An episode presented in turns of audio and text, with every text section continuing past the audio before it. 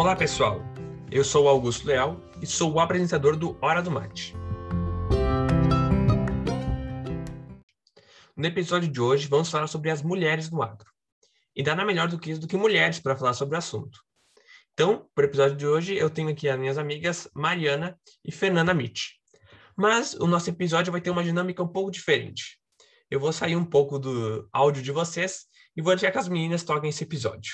Meninas, é com vocês. Olá, Augusto, tudo bem? Meu nome é Fernanda Maria Mita, eu sou discente do sexto semestre do curso de agronomia e estou no PET fazem aí uns dois anos e meio já. Muito prazer de estar aqui tendo essa conversa que com certeza vai ser muito enriquecedora para todo mundo. Olá, Augusto, Fernanda e demais ouvintes do podcast. Eu me chamo Mariana Vruck, acadêmica do oitavo semestre do curso de agronomia já sou integrante do grupo PET fazem três anos e meio. Bom, então, como tu comentou, Augusto, hoje no podcast nós vamos falar sobre o tema Mulheres no Agro. E esse é um tema que está muito em alta e é muito pertinente também, já que, segundo o Censo Agropecuário 2017, o número de mulheres que dirigem propriedades rurais no Brasil alcançou quase um milhão, sendo que os estados do sul do país, esse número representa cerca de 11% da gestão das propriedades. Ainda segundo esse mesmo levantamento, nos últimos 12 anos, a participação das mulheres em administração de propriedades rurais cresceu cerca de 38%. Analisando esses dados, a gente consegue perceber a importância das mulheres na cadeia do agronegócio. E para conversar com a gente no episódio de hoje e constatar, de fato, essa importância das mulheres hoje, a gente trouxe algumas figuras importantes que são inspiração para nós e com certeza para muitas tantas mulheres que acompanham elas no Instagram e nas redes sociais, que são a inspiração quando o tema é mulheres no agro. Bem, como a Fernanda muito bem comentou, a nossa primeira convidada uh, é a Ana Carolina. Ela tem 30 anos, ela é administradora de empresas, coach e mentora de carreira. Nós contaremos também com a presença da Fernanda Costa Beber, que tem 30 anos. Ela é médica veterinária, formada pela Universidade Federal de Santa Maria, UFSM, e gestora da Fazenda Pulquera. A Fernanda Gelli, de 31 anos, gestora da fazenda, numa fazenda em Camacuã, e atualmente ela é presidente da Comissão Jovem da Farsul. A Nathalie Brito, de 27 anos, veterinária também pela UFSM e gestora da ProPEC. A Natália Schwab, que tem 35 anos, é professora adjunta do curso de agronomia da FSM. E também com a Noelle Foleto, que tem 33 anos, engenheira agrônoma pela FSM e produtora rural no município de Itaqui. Bem, Ana, nós sabemos que a liderança ela é uma habilidade desenvolvida pelas pessoas e nós não conseguimos impor a liderança e sim conquistá-la. Quais dicas que tu daria uh, para as mulheres conquistarem a liderança em suas fazendas ou no seu trabalho? Bom, olá a todos, então. Mariana, é um prazer estar aqui com vocês, um prazer estar com essas mulheres tão incríveis, tantas amigas queridas aqui junto de nós. E sobre liderança, vamos, vamos esmiuçar um pouquinho mais essa tua pergunta, tá? Em algumas, algumas questões importantes que a gente precisa colocar. Liderança, a gente nasce, mas muito a gente se torna, tá? Seja um líder nato, seja um líder situacional, né, que a gente precisou virar líder diante de algumas situações, ou seja, a busca pela liderança. Né? Concordo contigo que sim, que a liderança ela é conquistada, do contrário, a gente pode chamar de qualquer outra coisa menos de liderança. Tá? Na origem dessa palavra, líder, seja do inglês, seja do latim, seja do germânico, seja da, dos celtas, enfim, sempre com o significado de guia, que vai em frente, que vai na frente, aquele que segue um caminho e por meio do exemplo ensina. Então, como tu falaste, sim, o líder é aquele que uh, conquista, ele conquista as pessoas através daquele exemplo que ele dá, tá? A liderança, ela é uma construção diária. E claro que nós mulheres é, nascemos com algo já programado desde lá da ancestralidade algo que já vem junto de nós. O que, que acontecia lá o tempo que nós vivíamos nas cavernas, nas tribos, né? Uh, os homens por sua vez, saíam para caçar. Então, as mulheres davam conta ali de tudo, né? Dos relacionamentos, da comunicação, da organização, é, organização civil, é, organização também é, da própria tribo ali, das crianças, das pessoas que, que, que faziam parte ali daquele local. Né? Então, a gente vem com algo já programado. Claro que a maternidade também nos dá isso, inclusive é, algumas outras questões, como empatia, por exemplo. E para as gurias que querem se tornar é, líderes, algumas que já são líderes, e a gente, durante o, o meu trabalho também com várias mulheres, muitas já vêm com isso, mas precisa ser lapidado. É, no mundo que a gente vive hoje e no ambiente, como as fazendas, como o campo, é, tenho muitas clientes que são da parte comercial do agronegócio, então é um ambiente majoritariamente masculino. Né? E como que a gente vai conquistar liderança se as lideranças, na maioria das vezes, são de homens? E a gente precisa conviver com tudo isso que, que nos, nos, nos coloca né, à prova o tempo todo. Então, eu, eu costumo dizer que eu faço os dez mandamentos, né, para conquistar essa liderança e coisas que são importantes da gente ter em mente. Primeiro, gurias, sejam vocês, sejam originais, sejam autênticas e de verdade. Ponto. E ser autêntica, original, de verdade, ser a gente mesma, não é impor a nossa imagem, não é impor nossas opiniões, não é impor aquilo. Isso tem outro nome, tá? Isso não é ser original, isso é um estereótipo criado, tá? Então sejam vocês, sejam autênticas, tá? Dois, busquem conhecimento acima da média. E isso eu preciso dizer. Conhecimento, sim, ele é importante. Repertório é importante. Por quê? Por que, que repertório é importante?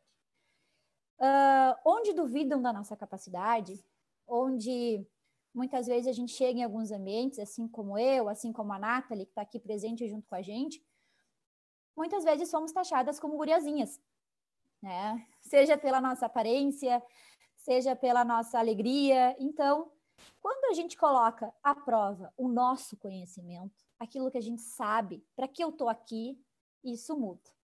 Isso muda a opinião das pessoas que estão é, recebendo a mensagem que a gente está passando tá? Então, busquem conhecimento acima da média. Três, conquistem a confiança e o respeito das pessoas por meio do trabalho, tá? Quando a gente entra no, no mercado de trabalho, gurias, uh, nós somos testadas, tá? Mas a gente precisa ter em mente os valores que nós temos e que são inegociáveis. Aquilo que a gente não negocia, tá? Isso cada uma de nós tem os seus, tá? É muito particular. É muito da experiência de vida, é muito da criação que a gente teve. Mas conquistem a confiança e o respeito por meio do trabalho.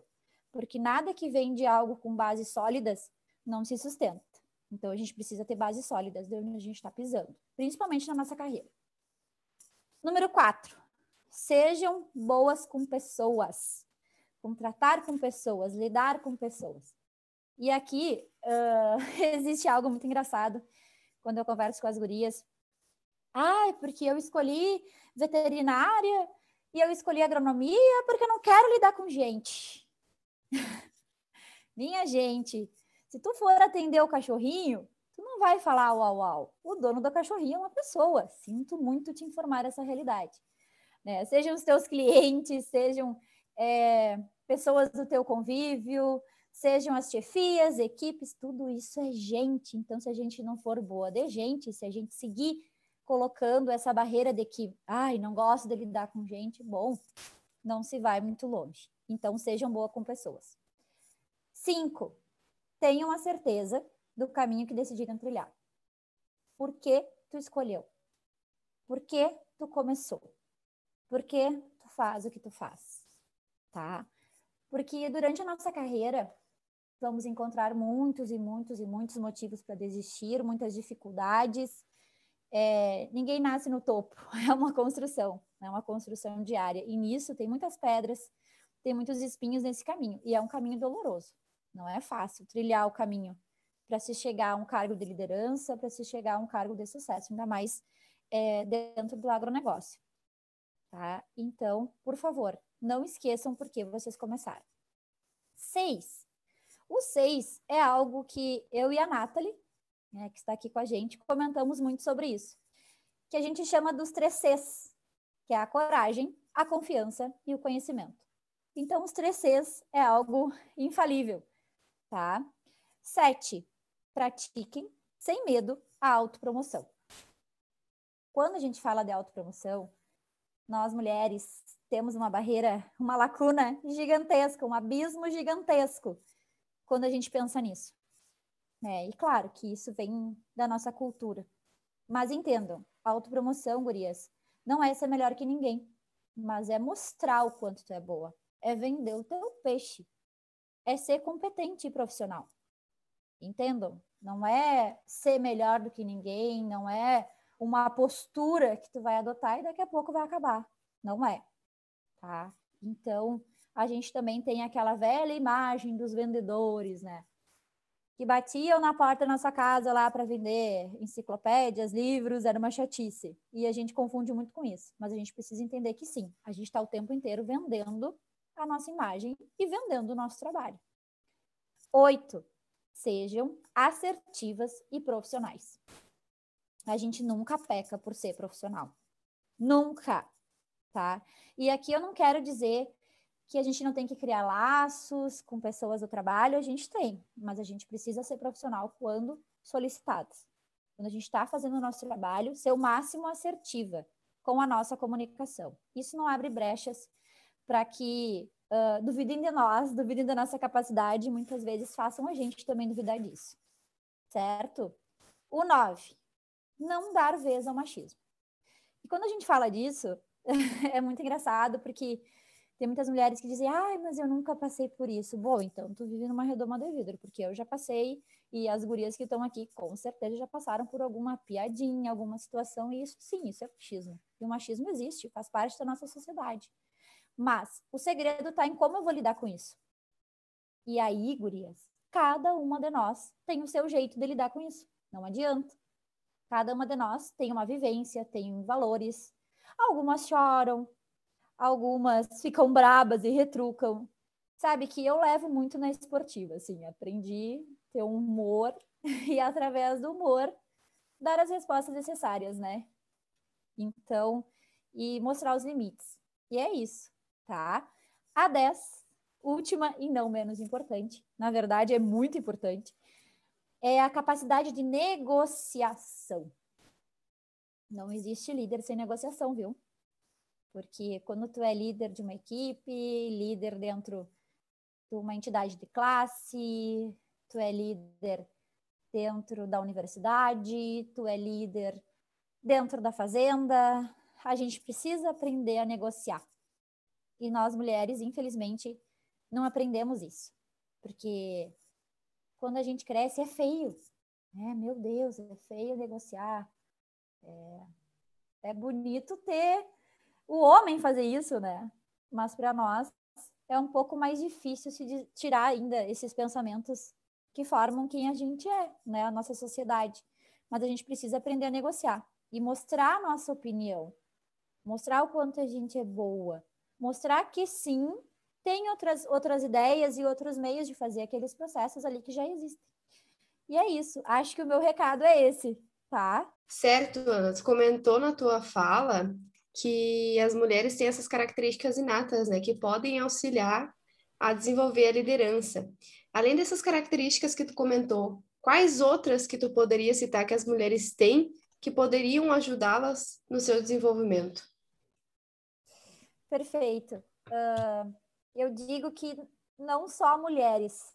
Né, a gente tem essa mania de colocar o gênero, né? Mulheres, homens, mas enfim, existem características do feminino e do masculino, né? Que uh, mulheres que estão aqui, por exemplo, têm muitas características do masculino, como a racionalidade, muito mais que a sensibilidade. Uh, e os homens também são capazes de desenvolver essas características femininas, mas isso é muito realmente da mulher, tá? E uh, com relação a algumas que eu acredito muito, já comentamos ali anteriormente sobre a empatia e a sensibilidade. Eu acredito muito nessa habilidade. e que são natas né, das mulheres, e isso vem é, atrelado a outras quatro habilidades bem importantes hoje no, no para o mundo do trabalho, para o nosso desenvolvimento pessoal, tá? E são elas, para mim, a primeira, inteligência social, né? Ter essa inteligência de se relacionar, se importar com o outro. E hoje a gente vê, durante essa crise, durante a pandemia, líderes mulheres aí se destacando na política mundo afora, né? Trazendo tantas inovações e tanto desenvolvimento mesmo em meio à crise. Então, inteligência social, para mim, é importantíssima. Segundo, criatividade. Né? A gente é capaz de ter criatividade nos mínimos detalhes, a gente consegue enxergar além, além do que é o padrão a ser seguido. Então, a criatividade é muito importante hoje para a gente se reinventar né, o tempo inteiro. Quatro, a flexibilidade e adaptabilidade. Né? As duas vêm junto. A gente tem aquela é, aquele estilo camaleão de ser, vai se adaptando aos lugares, vai se adaptando às situações. Para nós é muito mais fácil é, enfrentar situações difíceis. A gente vai lá, se adapta, está tudo certo. Né? Uh, a gente vê que as características do masculino também são um pouco mais rígidas, um pouco mais racionais, um pouco mais processos, regras e era assim e sempre foi assim, né? E nós não temos isso. E a flexibilidade nos ajuda muito. E por fim, e não menos importante, as relações mais profundas. A gente é capaz, por exemplo, Gurias, de criar relações com pessoas muito além de apenas o negócio, né? E hoje é isso que é, tornam as pessoas de sucesso. Quando eu atendo as gurias que trabalham, por exemplo, com a parte comercial, com laboratórios, enfim, com parte de vendas dentro do, do, do agronegócio, eu comento muito, gurias, não é apenas o cliente que comprou tal, é, tal medicamento e é isso. Não, é o cliente que comentou com vocês que estava plantando tal cultura, que o bicho dele lá adoeceu, que ele tem uma netinha, a gente se interessa pela vida das pessoas e isso cria relações mais profundas. E entre escolher uma, uma pessoa que tu tem uma relação superficial e uma relação mais profunda, óbvio que eu vou escolher comprar de uma pessoa que eu conheço e que eu já criei algum tipo de relação. Então é isso.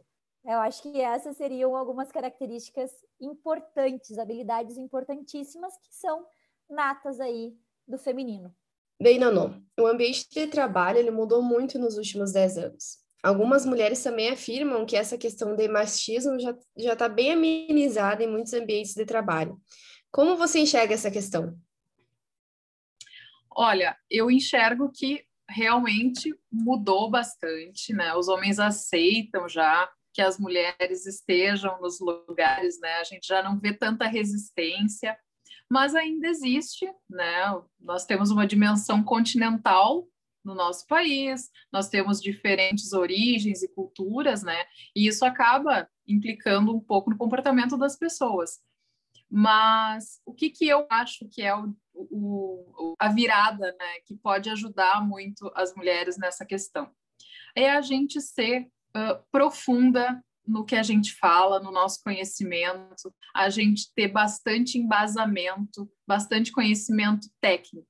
Quando uma pessoa se posiciona uh, com certeza do que está falando, com firmeza, com confiança, é muito difícil que as pessoas percam uh, tempo uh, distratando aquela pessoa, porque elas se sentem seguras na, na, com aquele conhecimento sendo explanado, com aquela pessoa se colocando de maneira correta. Então, eu sempre busquei, né, todo o meu trabalho, toda a minha experiência, e mesmo quando eu não estava a trabalho, ou quando eu estava, às vezes, como ouvinte, como produtora numa, numa situação, sempre tentei me colocar dessa maneira, assim, de uma maneira mais séria, mais correta, mais profunda, porque isso não dá margem para nenhum entendimento, para nenhuma, né, para nenhum comportamento inadequado. Quando acontece, muito eventualmente pode acontecer, eu até brinco, eu nunca presenciei comigo, pelo menos nunca aconteceu diretamente. Já vi, já, já sei de amigas que passaram por situações uh, né, que foram ironizadas, foram uh, desacreditadas, né, questionadas. E eu sempre digo assim: uh, a gente contorna aquela situação, tenta não levar aquilo para o lado pessoal, porque aquela pessoa esteja fazendo aquilo por insegurança dela, não é que ela está te desacreditando, né? Uh, a gente tem que ter um pouco de mais de inteligência emocional para lidar com essas questões, né? E nós mulheres temos essa gama aí de, de sentimentos que podem nos ajudar, vamos usar isso a nosso favor, né? Vamos usar a nossa inteligência emocional junto com o nosso conhecimento técnico para sair dessas situações de uma forma mais positiva e não se deixar abalar. Muito bem, Nuno. Uh, nesse sentido também, o PET Agronomia faz uma pesquisa que se chama Perfil dos Calouros da curso de agronomia da FSM. E na última pesquisa, a gente percebeu que atualmente mais de 50% dos ingressantes em cursos ligados à agronomia são mulheres. Qual que é a dica que tu deixaria para essas meninas que venceram o primeiro desafio, que é de ingressar numa instituição de ensino superior e a partir de agora se desenvolverem profissionalmente? a nossa universidade ela é muito uh, feliz, nosso currículo ele é muito uh, amplo, né? Contempla aí diversas uh, diversas opções aí acadêmicas, né? De especialização, a pessoa pode seguir tantas áreas.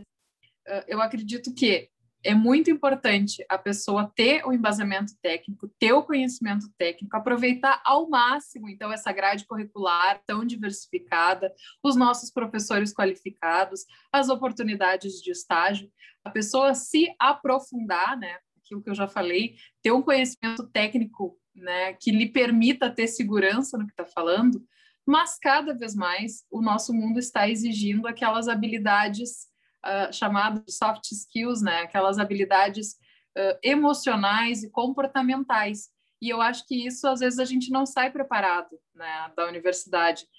A gente não, não, não, não talvez não entenda, pelo menos eu quando estava na universidade não entendi o quanto essas habilidades eram importantes, né?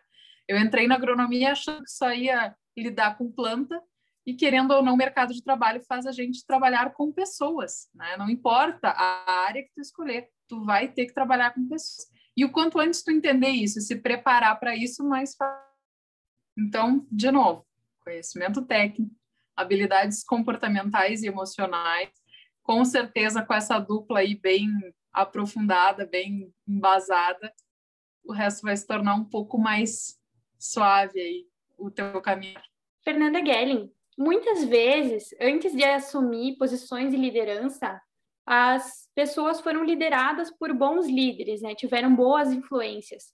Você teve uma pessoa que trouxe grandes ensinamentos para sua carreira? Quais líderes femininas te inspiram hoje? Eu achei sensacional essa pergunta porque me fez parar assim e olhar para a Fernanda de seis anos atrás.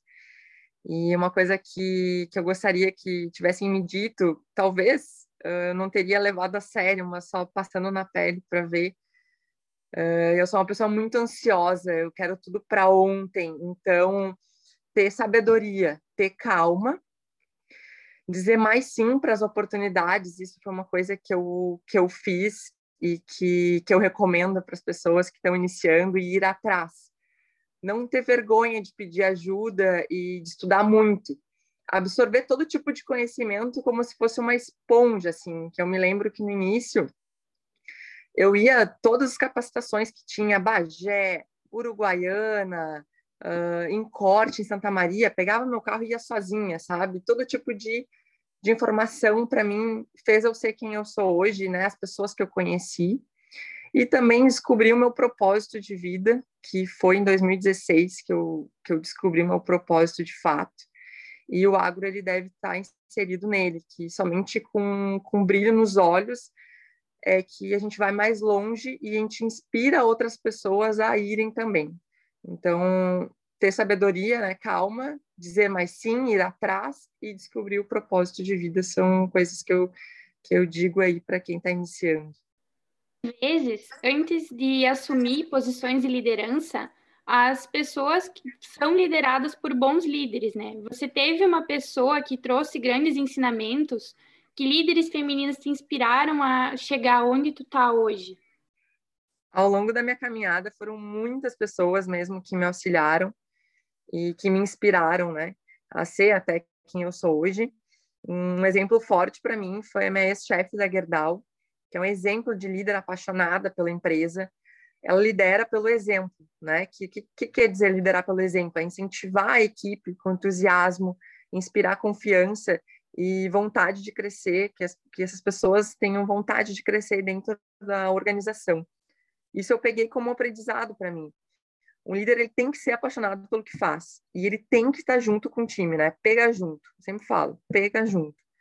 E no nosso setor são muitas mulheres fortes. E Ara Sunhê para mim, desde que eu iniciei, ela é assim ó, um exemplo para mim muito forte, um exemplo de pessoa humilde e de gestão, gestão. Ela fala muito de gestão e é o que eu acredito. E as meninas também da diretoria da Jovem, que é uma mulherada e todas são pura inspiração. Eu, a gente escolheu assim um time apaixonado no que faz e aí fica muito mais fácil de trabalhar e de inspirar outras pessoas. Fernanda Costa Weber. O tema sucessão familiar vem crescendo entre os jovens do campo. Segundo o Censo Agropecuário 2017, no sul do país, 11% das mulheres das propriedades são geridas por mulheres. No seu caso, como foi esse processo? Você observou alguma resistência da equipe frente a essa mudança de gestão? Uh, bom, eu já estou fazendo seis anos que entrei de volta na fazenda, né? De volta porque eu passei um período trabalhando fora uh, e não foi um processo fácil. Primeiro, meu pai não teve muita escolha, porque ele teve duas filhas apenas, então ou era uma mulher ou era uma mulher, ou ele vendia a fazenda. Não, não teria muito outra alternativa. Claro, ele poderia pegar alguma gestão de fora, mas enfim, se tinha dentro de casa e tinha capacidade, eu acho que ele quis aproveitar isso. Uh, um ponto muito importante foi que a gente começou a sucessão quando eu estava na faculdade. Uh, sempre foi deixado as porteiras abertas para mim da fazenda e eu demonstrando interesse, eu comecei cada vez a acompanhar mais meu pai e aproveitar. Ao mesmo tempo que eu fazia veterinária em Santa Maria, eu estava fazendo outra faculdade que era o trabalho na fazenda, vamos dizer assim, era como se fosse um estágio paralelo que eu fiz durante todo o período da faculdade. Uh, minhas férias, basicamente, sempre foram uh, inteiras na fazenda, me dedicando à atividade rural. Uh, pouco antes de me formar, eu tive uma conversa muito difícil com meu pai sobre vamos vou seguir direto na fazenda ou como é que vai ser essa saída da faculdade. E a gente acabou optando por eu sair e trabalhar fora. Existem uh, várias teorias na sucessão familiar, né? Uh, e uma delas dessas duas alternativas, ou tu aprender tudo dentro de casa, ou tu aprender fora e depois voltar para casa. E a gente acabou optando por essa alternativa. É interessante que foi tão válido que nossos protocolos familiares agora para as próximas gerações, a nossa ideia é sempre manter isso. Uh, para entrar na fazenda, tem que trabalhar um período fora para ter experiência, saber como é que é a outra empresa e trazer essa experiência aqui para dentro do nosso negócio. Ao voltar para a fazenda, não foi fácil, porque tu começa a criar uma coisa, é tu passar férias, ajudar, enfim. Outra coisa, é tu tá na rotina do dia a dia e aquilo ali é tua vida, né? Uh, então, eu precisei me adaptar muito, a ter muita paciência. Trabalhar com familiar não é fácil. Vou entrar mais em detalhes na próxima pergunta, mas uh, principalmente foi ter paciência, saber baixar a cabeça e escutar, porque a gente acha que a gente se aprende horrores na faculdade, no final das contas, a gente sai meio cru da faculdade, né? Porque a gente vai aprender realmente na prática. Resistência direta, eu nunca tive, assim, uh, algum embate pontual que até hoje eu poderia ter, eu não sei se é por ser mulher ou não. Mas, em geral, da equipe, toda a equipe saiu. Uh, foi um, um a um saindo, e, mas eu, como eu estava falando, eu não vejo exatamente por ser mulher, mas eu vejo por uma forma diferente de gestão. Uh, antigamente era meu pai sozinho, e no momento que eu entrei junto na fazenda, a gente ficou muito mais presente, porque enquanto meu pai não estava, eu estava. Uh, então a gente, eu acabei começando a ver coisas que meu pai não via, meu pai conseguiu ter a oportunidade de ver coisas também que ele não via, então foi um processo meio natural. Então a última pessoa que saiu, acho que faz uns dois anos por aí, então demorou uns três, quatro anos para trocar toda a equipe desde que a gente entrou. Mas como eu falei, uh, não foi nenhum embate uh, pessoal meu por ser mulher. Claro que todos já me conheciam de antes, né? Eu, eu não fui, eu não caí de gaiato na fazenda. Eu já trabalhava, já ajudava muito, já era muito presente na gestão. E, e uma dica que eu acho que eu já entrando na parte das dicas, né, que seria muito importante, é ter humildade, né?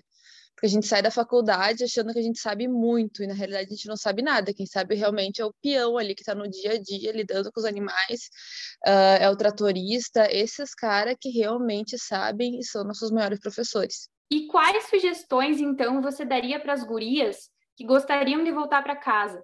Como elas poderiam iniciar a conversa com as famílias sobre esse assunto tão importante? Uh, bom, o primeiro passo realmente é a conversa, né? Porque eu acho que tem que ter abertura de ambas as partes. Tanto nós, mulheres, temos que ter essa abertura para entrar na fazenda, como temos que ter na nossa família. Uh, também não adianta a gente querer entrar num lugar em que não a, gente não é bem-vinda. Isso serve não só para empresas familiares, como para qualquer outro negócio, né? Uh, então, conversas francas, uh, sentar na mesa, lembrar. É uma coisa que a gente trabalhou e trabalha muito é saber separar momento família de momento negócio. No momento que tu quer entrar no negócio da tua família, tu tem que sentar como negócio e conversar com teus pais, como teus pais sendo os teus patrões, os teus irmãos sendo os teus sócios, e, e expor o que, que tu gostaria de fazer. Uma das principais dicas antes é a questão da humildade, porque a gente acha que sabe tudo e na realidade a gente não sabe nada. Uh, uma, um comentário que eu escuto muito, e a maioria dos jovens fala é, ah, é porque lá é difícil de trabalhar, porque meu pai é muito difícil, é muito cabeça dura, eu quero implementar coisa. Se nossos pais são cabeça dura, é porque tem um motivo. Ah, normalmente eles já testaram muito, já erraram muito e preferiram manter desse jeito. Uh, uma das dicas mais valiosas que eu ganhei quando entrei na fazenda foi que não era para eu surpreender meu pai, não tentar surpreender ele. Era simplesmente fazer o meu trabalho bem feito, que aquilo bastaria. E, e com o tempo meu pai ia vendo meu espaço lá dentro. Então, isso é uma coisa que eu levo até hoje uh, para mim. Eu vou fazendo o meu trabalho bem feito e vou achando os meus caminhos de melhorar esse trabalho, sem tentar entrar em embate com meu pai porque cada embate é um desgaste, e isso e normalmente esse desgaste não fica só dentro do negócio, infelizmente, fica um desgaste familiar. E a gente quer sempre manter uma boa relação da família e trabalhar com a família empresária também. Como eu estava falando da humildade, a gente trabalha normalmente com pessoas de escolaridade inferior, e, e essas pessoas que são os nossos maiores professores, que eles têm, são os professores da nossa vida. Então, grande parte do que eu aprendi, do que eu aprendo hoje, não foi em, na faculdade, não foi em pós-graduação, não foi em curso, e sim uh, foi no dia a dia, convivendo com o pessoal, estando junto com eles, pegando cedo no mesmo horário e indo até o fim do dia. Uh, outros pontos importantes, né? Eu acho que é fundamental deixar tudo muito claro uh, do, do momento que tu senta com a tua família para conversar o que tu quer, já tem que ter demonstrado interesse antes. Não adianta uma pessoa que nunca pisou na fazenda e quis fazer uma faculdade de agrárias, enfim, daí, ah, me formei, agora eu quero emprego na fazenda. Uh, a empresa familiar ela não pode ser um cabide de emprego. Tu tem que ter competência realmente para estar tá trabalhando nesse negócio. E a competência começa mostrando interesse, né? No momento que tu está numa faculdade, acho que o mínimo que pode fazer é mostrar ter muito interesse, ir atrás, querer aprender, querer entender como é que é o negócio para no momento de se formar, ver se faz sentido ou não uh, continuar no negócio familiar. Uh, alguns outros pontos também que eu acho importante é definir tudo uh, muito bem, o quanto antes. Qual que é o salário, como é que vai ganhar, vai ser carteira assinada, vai ser uma parceria, vai ser pro labore, uh, vai ter férias, quanto tempo de férias, vai ganhar um carro, não vai ganhar um carro, como é que, eu acho que mais detalhes tu definir uh, o quanto antes, menos problemas no futuro. Então, quando a gente chegou aqui na fazenda, a gente fez um protocolo familiar, que hoje a gente já sentou de novo, já reformulou ele inteiro, mudou várias coisas, porque no início a gente não sabia como é que ia ser, mas todas as coisas foram muito bem definidas. Isso serve para proteger tanto a gente, quanto nossos pais, quanto nossos irmãos. Definir o que, que eu trabalho na fazenda, quanto tempo vou me dedicar a isso, é dedicação exclusiva, eu posso ter trabalhos paralelos. tudo isso evita uh, estresses e embates no futuro. Então, mais coisas definir e mais formal for esse trabalho inicial, mais fácil, acredito, que tem tudo para dar certo. Bem, Nathalie, tu como empreendedora deve saber que, segundo o Sebrae, as mulheres representam 34% do total de empreendedores no Brasil. E esse número está em constante crescimento, né? E eu gostaria de saber em que momento que tu decidiu que gostaria de ser uma jovem empreendedora. Alguém te motivou a seguir esse caminho? Qual sugestão tu daria para as mulheres que estão na dúvida de empreender ou não? Bom, boa noite, pessoal. Boa noite a esse time de mulheres sensacionais que vocês convidaram. É um prazer né, estar aqui falando com vocês junto dessas mulheres. E assim, não teve um momento em que eu decidi, ah, vou empreender. Aquilo que tu cria e que tu quer criar, que no caso eu queria criar a Propec, foi uma decisão e aí é uma chave que simplesmente vira. E assim, quando eu iniciei a criar Propec, tu não, eu não, eu pelo menos não tinha aquele pensamento, ah, eu estou empreendendo. Não, tu faz do teu sonho virar uma realidade e é algo que tu vai caminhando, né, a pequenos passos. E aí chega num ponto que depois que tu já tem algo formado, algo concreto, que tu se dá por conta de que tu empreendeu, de que tu formou uma empresa, né? Uh, que realmente aí tu se dá por conta de que tu é uma empreendedora e tu vê que várias pessoas vêm comentar isso contigo, mas não é algo que muitas vezes no início tu se dá por conta desse processo, é algo que ocorre natural. É que nem eu digo muitas vezes que, que realmente quem acredita no, no sonho é quem né, sonha ele.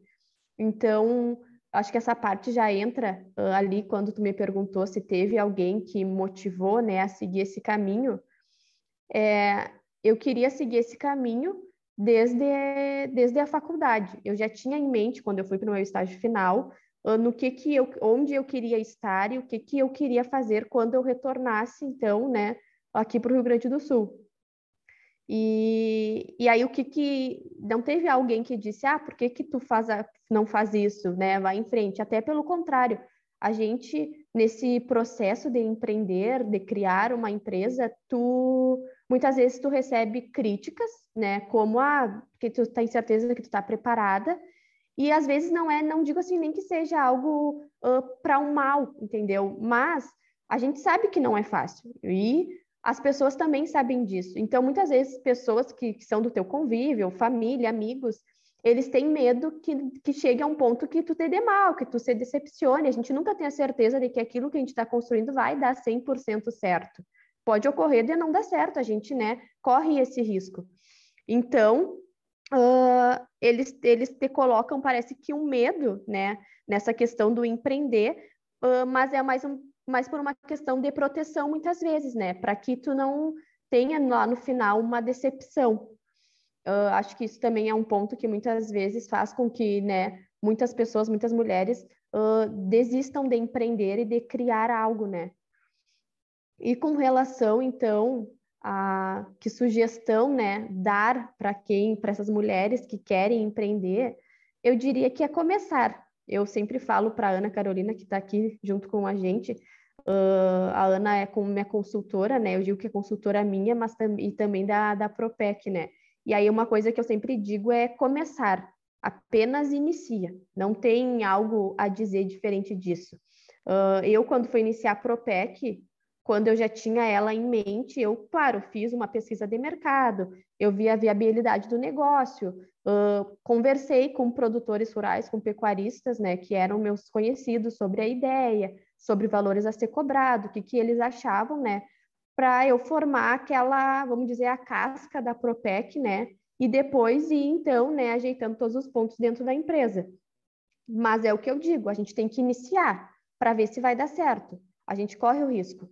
E eu acho que é esse correr o risco que dá mais graça ainda a toda essa caminhada. Assim, Nathalie, e tu, como gestora da Propec, lidando diariamente com produtores e estando dentro do frigorífico, tu observa alguma dificuldade em lidar com esse público?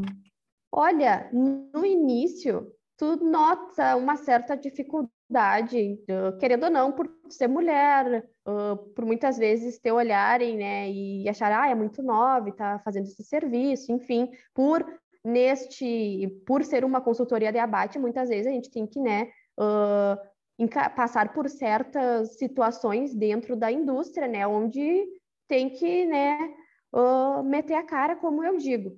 E aí tem muitas pessoas que acham que tu não é capaz, né? E, e, que tu não tem tanto conhecimento quanto, né, uh, um homem pode, pode ter no teu lugar, né? Que muitas vezes respeitar mais uma figura masculina do que uma feminina. Porém, uh, hoje, assim como a gente já anda por vários frigoríficos do estado, enfim, conhece muitos produtores, já essa visão já muda e tu já não sente mais tanto, vamos dizer, uh, esse sentimento, né, passar por essas situações. Mas eu acho que a gente não pode fazer isso uma, um mimimi, como dizem, né? E uma, fazer disso ah, um ponto de fraqueza, porque é frágil. Não, a gente tem que fazer disso é uma escada e, e, e essas situações que ocorrem, porque já ocorreu de chegar em palestras e muitas vezes os produtores uh, têm palestras com o meu pai e muitas vezes meu, os produtores cumprimentarem ele e não cumprimentarem eu sendo que era eu que ia dar a palestra. A gente passa por essas situações. E aí eu aprendi, teve no início, eu me chateava muito, ficava bem mal com isso, enfim, porque estava duvidando da tua capacidade, querendo ou não. Mas hoje uh, eu aprendi a fazer disso um, cada vez assim, um, um degrau de uma escada para te ir subindo. Isso, em vez de te colocar para baixo, te colocar para cima, entendeu? Uh, te dar força. Seguir tem que passar por isso, mas tem que seguir adiante. E através disso é que a gente tem que mostrar que a gente pode, que a gente tem potencial, que a gente vai fazer tão bem quanto uh, se fosse um homem fazendo o nosso lugar. E cada situação que eu passava era eu, o que, que eu pegava dessa situação era agora eu vou mostrar que eu sou boa, agora eu vou mostrar que eu sei fazer isso, que eu sei o que eu estou falando, para eles se darem por conta. Então, acho que é, tem que pegar essas situações que muitas vezes, acho que todas que estão aqui falando já passaram por situações, e não fazer um ponto de fraqueza, mas sim um ponto de força. E aí mostrar né, que a gente realmente pode. Prof. Natália, quais dificuldades você enfrentou quando começou a lecionar? Como professora da UFSM, como você compararia a participação feminina no seu período de graduação e agora, nesse período em que você leciona na universidade? Olá, gurias. Olá, todos os ouvintes do podcast. Bom, em relação à primeira questão, eh, Mariana, a principal barreira que eu encontrei, assim, quando eu ingressei para lecionar no curso de agronomia, acredito que foi a barreira da idade. Por quê? Porque eu era relativamente jovem na época, regulando mais ou menos com a faixa etária dos alunos, e eu acho que isso causava um pouco assim de apreensão nos alunos, no sentido de será que essa professora tem experiência? O que será que ela vai nos passar? Será que realmente ela ela sabe alguma coisa? Ela vai nos proporcionar algum conhecimento nas aulas? Então acho que foi isso, né? Porque assim, em comparação uh, com com o corpo docente da, da, do curso de agronomia, a maioria dos professores tem uma caminhada maior, né? Já está há mais anos, 10, 20 anos atuando, e de repente chega uma professora nova, inexperiente, né? Uh, com, com pouca estrada, e isso eu acho que causou um pouco de apreensão. E em relação à segunda pergunta que tu me fizeste, que seria da, da, participação feminina, né? Como que eu, que eu vejo isso hoje em comparação ao meu tempo de graduação? O que eu posso dizer que eu percebi realmente que houve um aumento na participação de mulheres no curso de agronomia. Uh, quando eu fiz a graduação em agronomia lá em 2004, nós éramos em torno de seis mulheres numa turma de 60, e hoje eu vejo as turmas de agronomia com um percentual de em torno de 50% né, de participação feminina. E também, né, uh, isso eu acredito que seja muito em relação à percepção das mulheres quanto às oportunidades de negócio, oportunidades de trabalho no agro. Então, as mulheres perceberam que existia um campo interessante de atuação, não só na agronomia, mas nas engenharias em geral, né?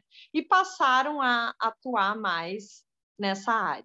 E você acredita que, como mulher, professora de universidade federal, tem poder de influenciar outras alunas a ingressarem na graduação em agronomia e a seguirem nessa profissão, seja como engenheiras, pesquisadoras ou até mesmo como professoras?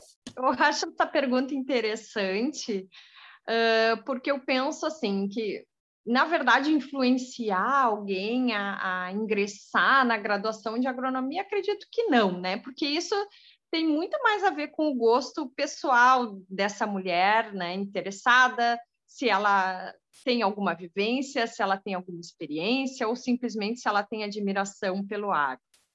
Mas, em contrapartida, acredito que para aquelas que, que já tenham esse interesse, essa vivência ou essa vontade, e, e talvez percebam né, que no curso de, de agronomia existem mulheres professoras, que essas mulheres elas estão satisfeitas na profissão, elas estão realizadas, elas conseguiram atingir os objetivos, acredito que seria mais no sentido de encorajar, né? Aquelas que já têm a vontade de, de atuar no agro. Aí sim, mas influenciar numa, numa escolha, assim, a parte do gosto pessoal, acredito que não. Mas encorajar. E agora, pensando em nós, como alunas de graduação, Mariana, como tu vê a representatividade feminina nas turmas e laboratórios do nosso curso na UFSM?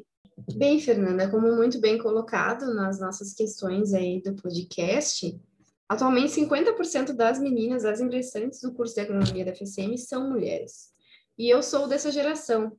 Eu ingressei no curso de agronomia no ano de 2017. E nesse ano já tinha muitas colegas que eram mulheres. Então, dentro do curso em si, eu sempre tive assim um apoio muito bom das minhas colegas e inclusive das professoras, como estava aí a professora Natália.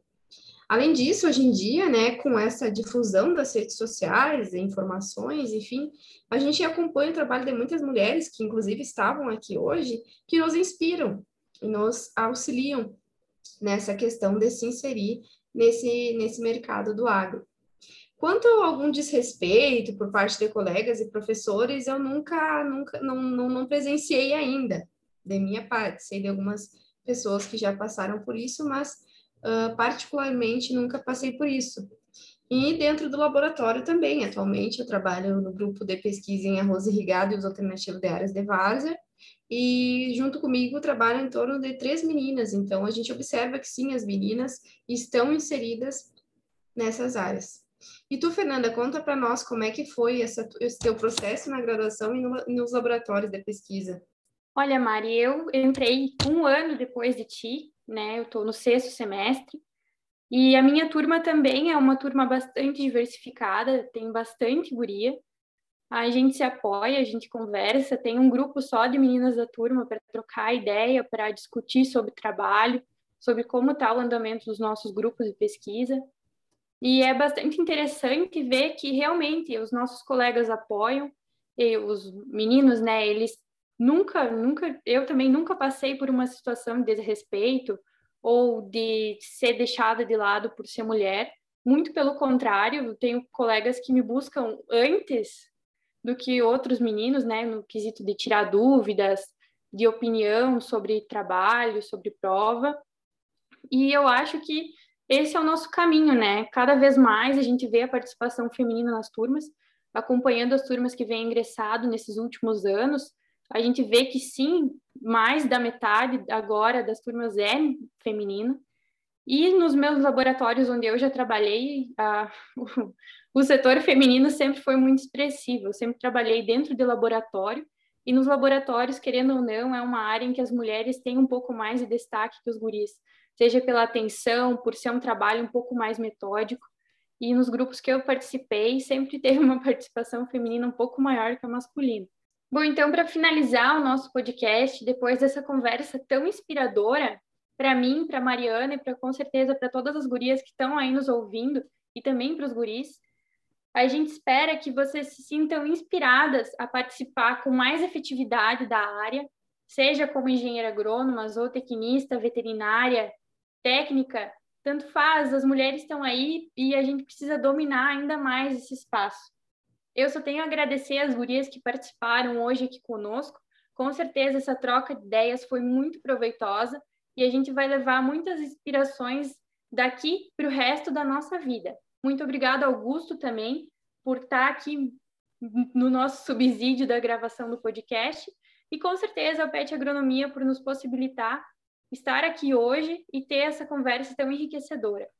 Isso aí, Fernanda. Eu também agradeço ao Grupo PET por nos possibilitar essas experiências tão enriquecedoras, ao Augusto por ter nos acompanhado em todas as gravações com essas mulheres, e sugiro a todas as meninas que acompanhem, que se inspirem em todas essas figuras que estão aqui e que se apoiem umas às outras. Todas nós estamos aqui para nos apoiar e nós, nos apoiando, nos tornamos mais fortes.